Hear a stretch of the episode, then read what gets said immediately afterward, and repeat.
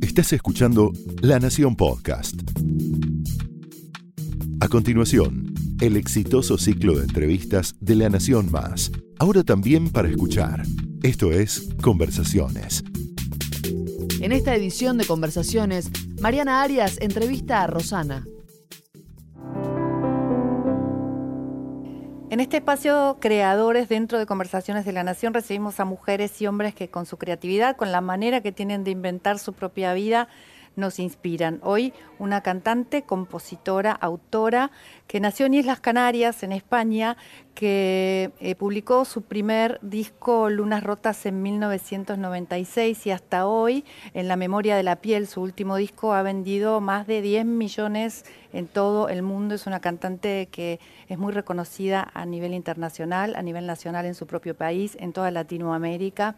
Ha ganado infinidad de premios, entre ellos el Ondas del Artista Revelación Mejor Álbum, el Amigo como eh, Mejor Solista Española Femenina y el disco de platino europeo, entre muchos otros premios. Bienvenida, Rosana. Muchísimas gracias.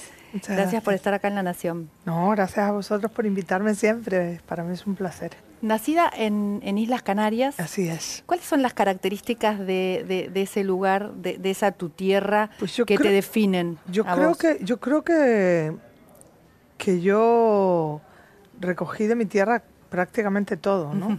el, hecho de, vivir de una manera bastante, bastante salvaje, ¿no? Bastante desastre a mi forma. Y, eh, bueno, y luego Canarias en general tiene muchas peculiaridades porque son, son islas españolas, pero sin embargo geográficamente están muy cerca de África. Eh, a nivel histórico tienen mucho que ver con esta tierra, mucho mm. más que con el resto de España. Eh, y a nivel turístico, pues se pasean por el mundo entero porque realmente son islas muy visitadas de gente de cualquier lugar.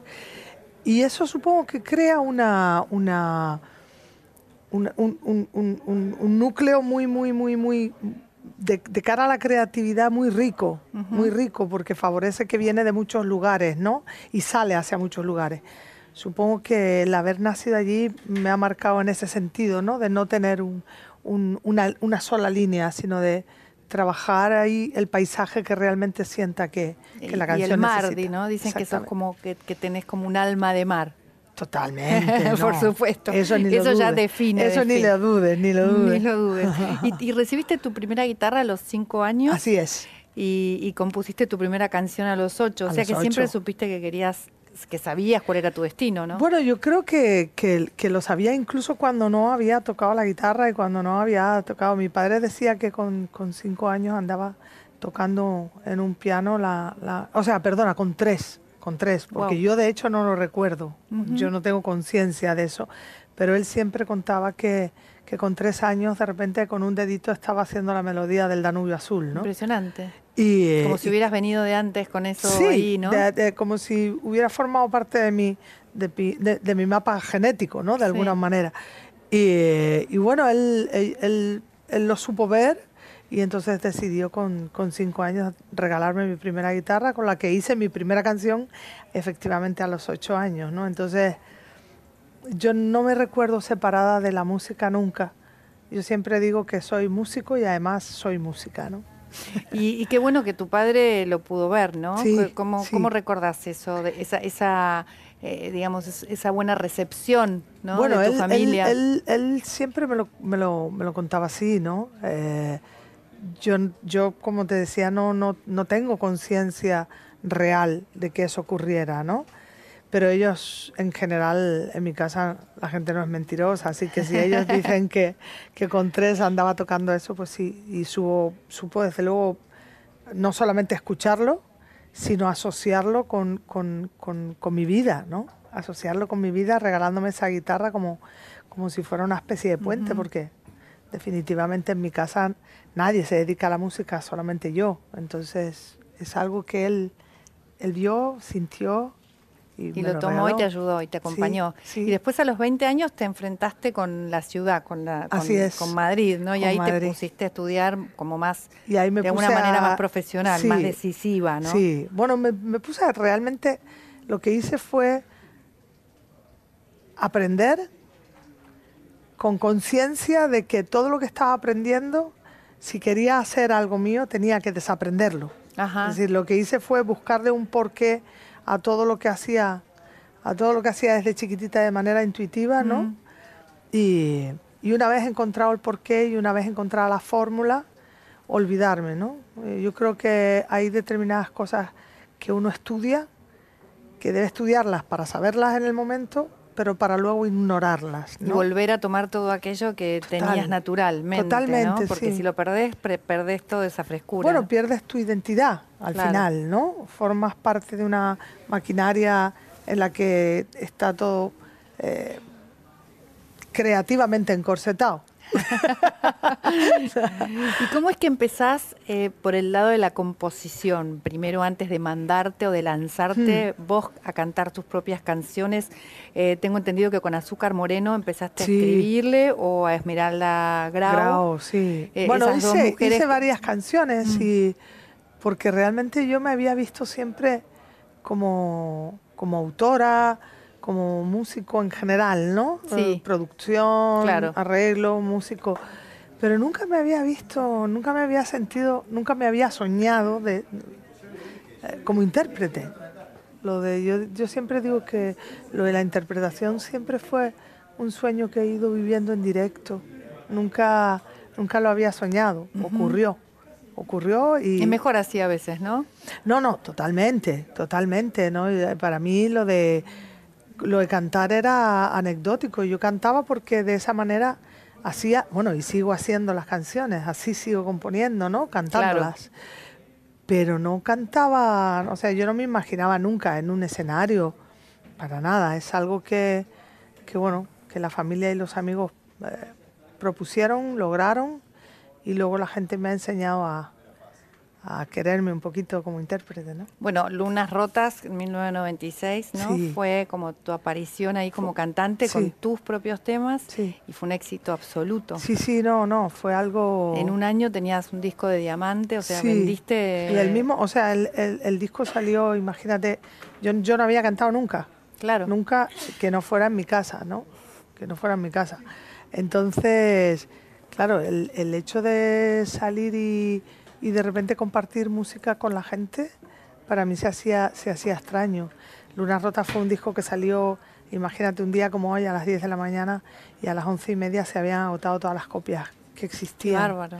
Qué lindo, ¿no? Eh, En menos de tres meses el disco estaba en más de 30 países del mundo, incluyendo Asia, incluyendo... Había roto récords en Alemania, en Italia, por supuesto en España, aquí en Argentina. en- o sea, fue...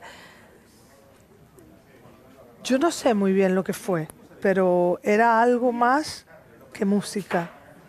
¿no? Yo siempre digo que Lunas Rotas eh, dejó de ser un sueño para, para que la gente me lo, me lo regalara en forma de milagro. Yo creo que fue un milagro. Y, eso, y eso así que fue como un boom hacia arriba, ¿no?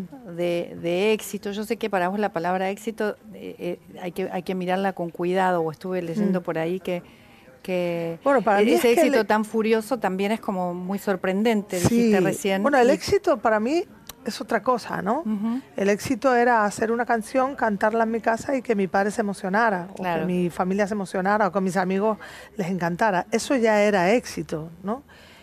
Lo, lo otro es un éxito más, más masivo, ¿no? Mm. O- es un éxito popular, quizás, Sí. ¿no? Por llamarlo de alguna manera. Que también es, que también es lindo, pero al que yo no estaba acostumbrada. Claro. Entonces mm, necesité una especie de, de tiempo en mitad de aquel...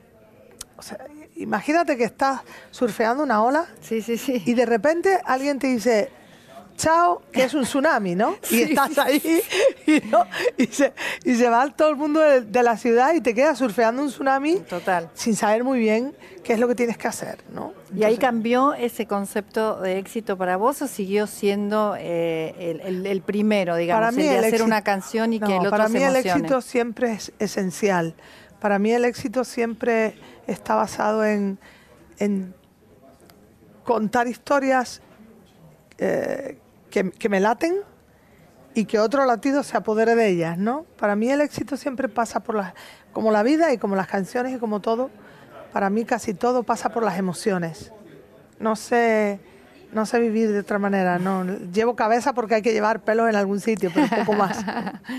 bueno, en la memoria de la piel, que es eh, tu último álbum, eh, habla de bueno de los sentimientos, de las sensaciones que están grabadas a fuego en la piel, ¿no? Y que no tienen mucho que ver con la razón, sino que aparecen aunque vos quieras tapar eso que podés manejar con la cabeza, aparece igual, como cuando por ejemplo hay algo que bueno, igual cuando eh, eh, efectivamente de, lo que más hablo es de eso, ¿no? De esa sensación de decir en un momento determinado se ponen los pelos de punta y es la piel la que nos avisa que nos hemos que, nos hemos directamente emocionado con algo, ¿no? O que nos remite a ese mismo momento que vivimos. Exactamente. Y entonces realmente es, eh, por decirlo de alguna manera, la, la, la libertad más absoluta y más rotunda que tiene la piel, que maneja las emociones, que nos muestra nuestras propias emociones y que, y que no depende de,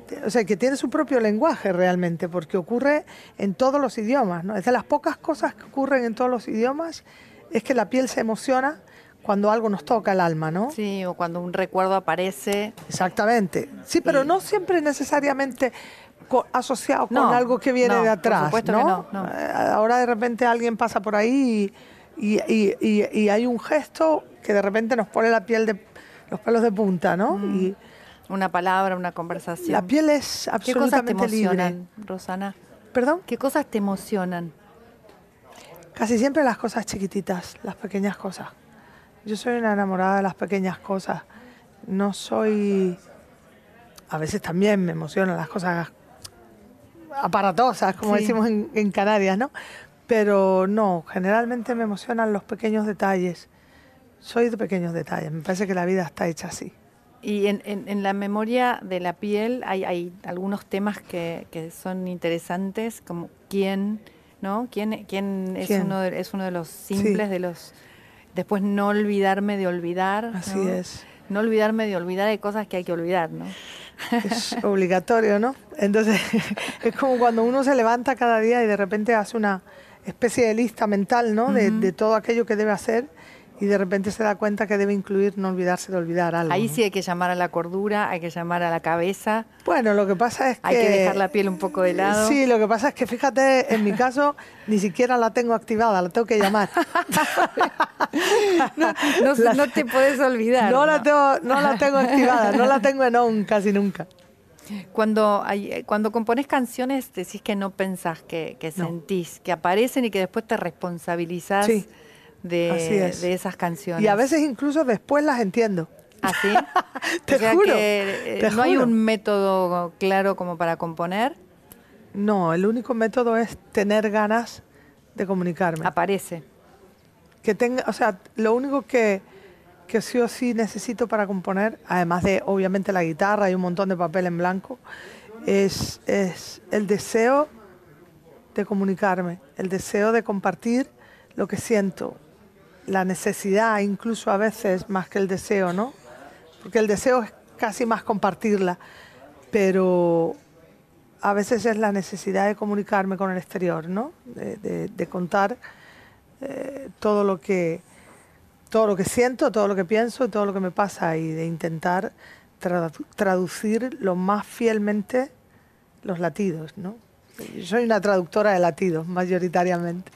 ¿Cómo, ¿Cómo te llevas con la gira? Ahora venís girando con, con este último álbum y estás acá en la Argentina, en Latinoamérica, dando vueltas también. Vas a tener un gran Rex el 17, vas a estar en Rosario también y en, otras provincias. Vas a hacer una gran gira por Argentina, ¿no?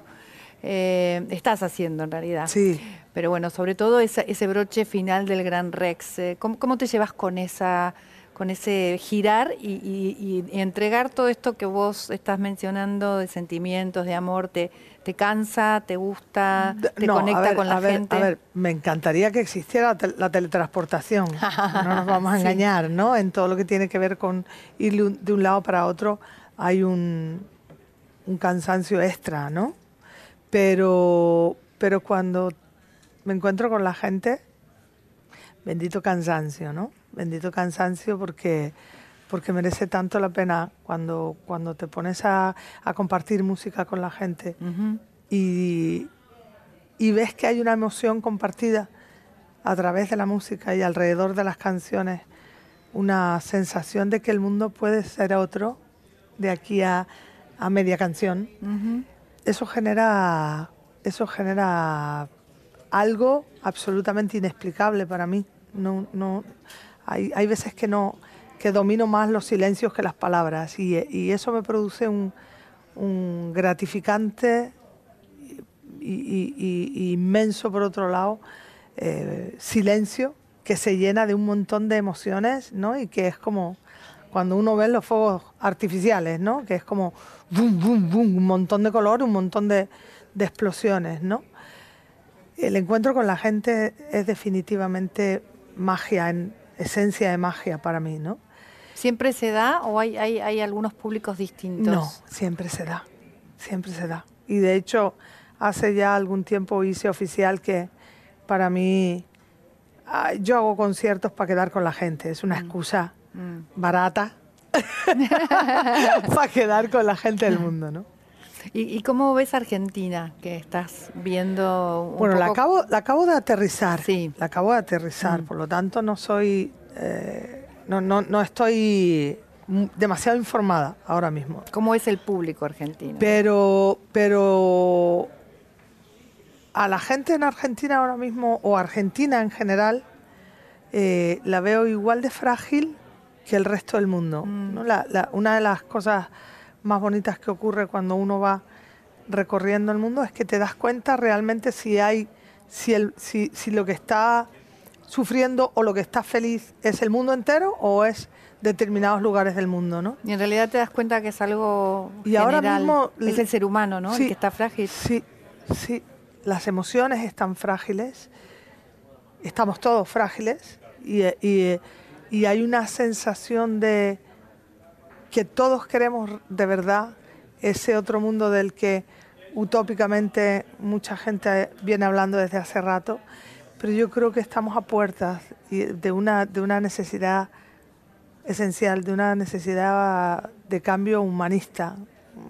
De volver a la fuente, de volver a, la esencia, ¿no? bueno, la música te lleva directamente y la música ayuda. en, el peor de los casos, en el peor de los casos, te ayuda a hacer el camino de una manera más amable, ¿no? Más amable. Y si no, pues evidentemente fomenta, reparte, reparte magia y reparte en algunos casos yo creo que ideas. Hay una gran movida con respecto a las mujeres también en el mundo, especialmente en Argentina hay como mucha movilización acerca de la búsqueda de, igualdad de derechos, de respeto. A ¿sabes lo que me pasa? Que, que todo eso me genera me genera mucha pena. En España pasa igual, ¿eh? En España pasa igual. Me genera mucha pena porque estar en el siglo XXI mm. hablando de cómo empezar a ser iguales me genera mucha pena. Me parece que, que, que, probablemente yo la primera en la lista, ¿eh? Pero que somos muy desastres. No, no podemos llegar al siglo XXI hablando de cómo empezar a estar iguales. no sé si empezar, Sí, ¿Vos casi, crees que ¿eh? sí? Casi. ¿Vos crees que sí? Casi, sí. Ahora, ahora mismito aquí se está hablando de la despenalización del aborto. Hmm. No sé cuál será tu postura. Mi postura es clara y nítida. O sea, un, un, un niño que nace de una violación es duro. Obligar a una cría, a una chavala, a una, a una niña, a que tenga un hijo, por ejemplo, y, me voy al extremo para poner un ejemplo. ¿eh? Sí, sí, sí. Eh, a que tenga un hijo por un acto de violación me parece duro, la verdad, honestamente. Eh, sin embargo, por otro lado, no me parece que el aborto debería ser un método anticonceptivo. Bien. Por lo tanto, hay, hay, un lugar. Hay un, hay un sitio intermedio, ¿no? estoy a favor de la vida, pero también estoy a favor de la vida de la madre. ¿No? Eh, y, a veces las ilegalidades no, no crean confusión y, y, hace que se pierdan muchas vidas. Entonces... Por eso es tan controvertido. Claro, tiene mucha controversia. Yo entiendo que haya gente que, pero, pero si nos situamos en el centro, vamos a poder ubicar un, un montón de cosas que si nos vamos a los extremos no puede ser. Es decir, Tiene que haber ni, como, ni como método anticonceptivo por sistema, Mm, ¿no? obvio. Ni, evidentemente, como obligación de salvar a cualquier precio la vida de un niño que a lo mejor no viene en las mejores condiciones. No. Eh, Habías escrito un libro también que de poemas y Material canciones, sensible. material sensible, ¿no? O sea, ¿cómo, cómo, cómo fue esa experiencia? Muy bonita, muy especial y la vamos a re- lo vamos a reeditar, ¿Ah, de sí? hecho. Lo vamos a reeditar con, con- lo vamos a ampliar, lo vamos a vamos a aportarle más más cosas, más más información, más datos, más emociones. O ¿no? sea, vas a hacer una, una nueva edición. sí, vamos a hacer una con- nueva edición con nuevas palabras, con nuevos exactamente, poemas. Exactamente, con más. Pero esos van a quedar los anteriores. Sí, sí, sí, ¿No sí. me recitas un poquito de alguno? Te mato. Pues, a ver, me, me acabas de matar. Ah, entonces no, si no. Me acabas de matar porque Ya te vas a acordar. porque porque casi todos, casi todos son canciones y sabes qué me o pasa. cantarme entonces una canción. Bueno, acabo cantándotelas, pero sí, por ejemplo, te podría cantar y dice demasiados abrazos en la hoguera del frío, demasiado de todo en un mundo vacío, demasiadas promesas en corrientes de aire, demasiadas urgencias para nada importante. Hoy levanto el corazón para brindar por los vencidos. Me gustaría cambiar los errores repetidos. Cargué en alguna ocasión y en más de una canción con los que no fueron míos. Hoy levanto el corazón para descorchar el amor y bebérmelo contigo. Gracias, qué A ti, bueno. A ti, Muchas gracias. A ti, cielo. ¿Está en este, en, en este último? No, no, está en este último. En este último hay otras. En este último hay otra. ¿Cuál otra? hay otras que, por ejemplo, hay una que dice, por poder puede ser que este amor sin medida se nos quede a vivir en la piel para toda la vida. Y a la vez puede ser que nos lleven los vientos a mitad de un desierto y termine muriendo ser en la memoria de la piel te extraño. Donde no te pueda ver te extraño.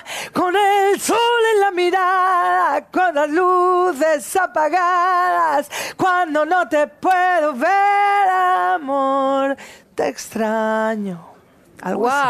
¡Wow! ¡Qué bueno! ¡Qué lindo! Muchas gracias. Muchas Gracias.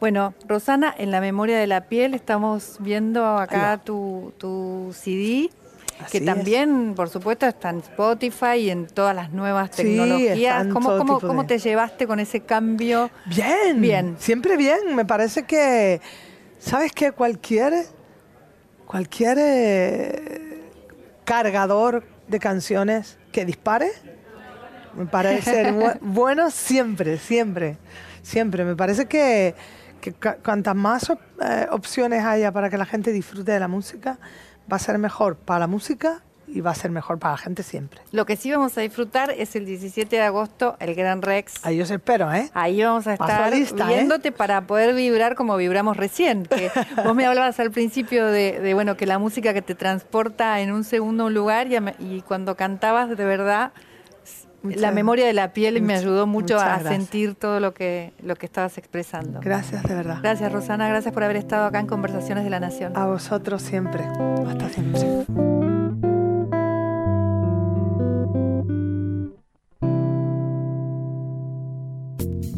Esto fue Conversaciones, un podcast exclusivo de la Nación. Escucha todos los programas de La Nación Podcast en www.lanacion.com.ar. Suscríbete para no perderte ningún episodio. Estamos en Spotify, Apple Podcast, Google Podcast y en tu reproductor de podcast favorito. Seguí escuchando La Nación Podcast.